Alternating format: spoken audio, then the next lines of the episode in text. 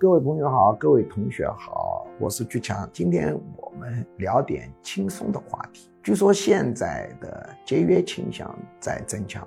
我看到了一个数据，说二零二三年一到六月份上半年，居民存款增加二十万亿，从一百二十万亿涨到了一百四十万亿。也就是说，这半年就涨了百分之十六点六，而这一百二十万亿的基数是几十年累积成的，现在半年就给你涨这么多，这样消费肯定萎缩。当然，我从我平时接触的社会上看。也从其他方面有信息支持的这种现象，确实大家的节约倾向在增强。因为我接触社会面非常的广，学生非常的多，弟子也非常的多。弟子们要听十门课以上的，学生那有七八万人，所以各种各样的人都会给我来告诉我许多很好玩的事情。也不知道这是他们听来的段子呢，还是真实碰到的。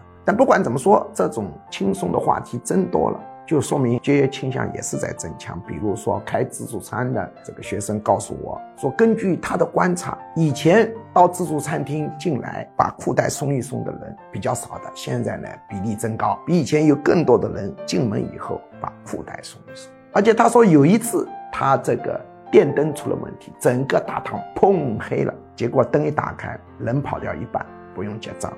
这也不知道是他说的是笑话还是真的事情。搞婚恋市场的学生告诉我，他做老板的，他说现在婚恋上面啊，节约倾向也在增强。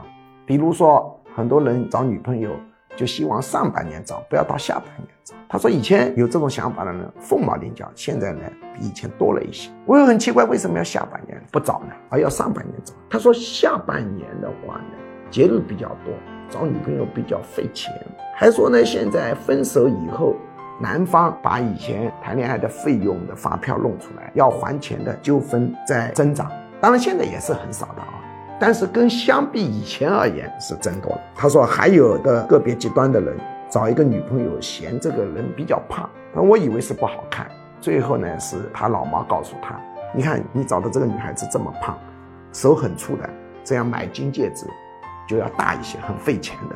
几十年前我们中国还比较穷的时候，我是听过一些这样的事情。现在又听到这种事情了，说有人晚上十一点多钟把老公啊什么全家呢弄起来吃方便面，这是我好多年前听的事。现在类似事情又听说，也不知道是段子还是真的，把大家都抓起来吃方便面，为什么呢？因为突然想到十二点钟，方便面的保质期到了。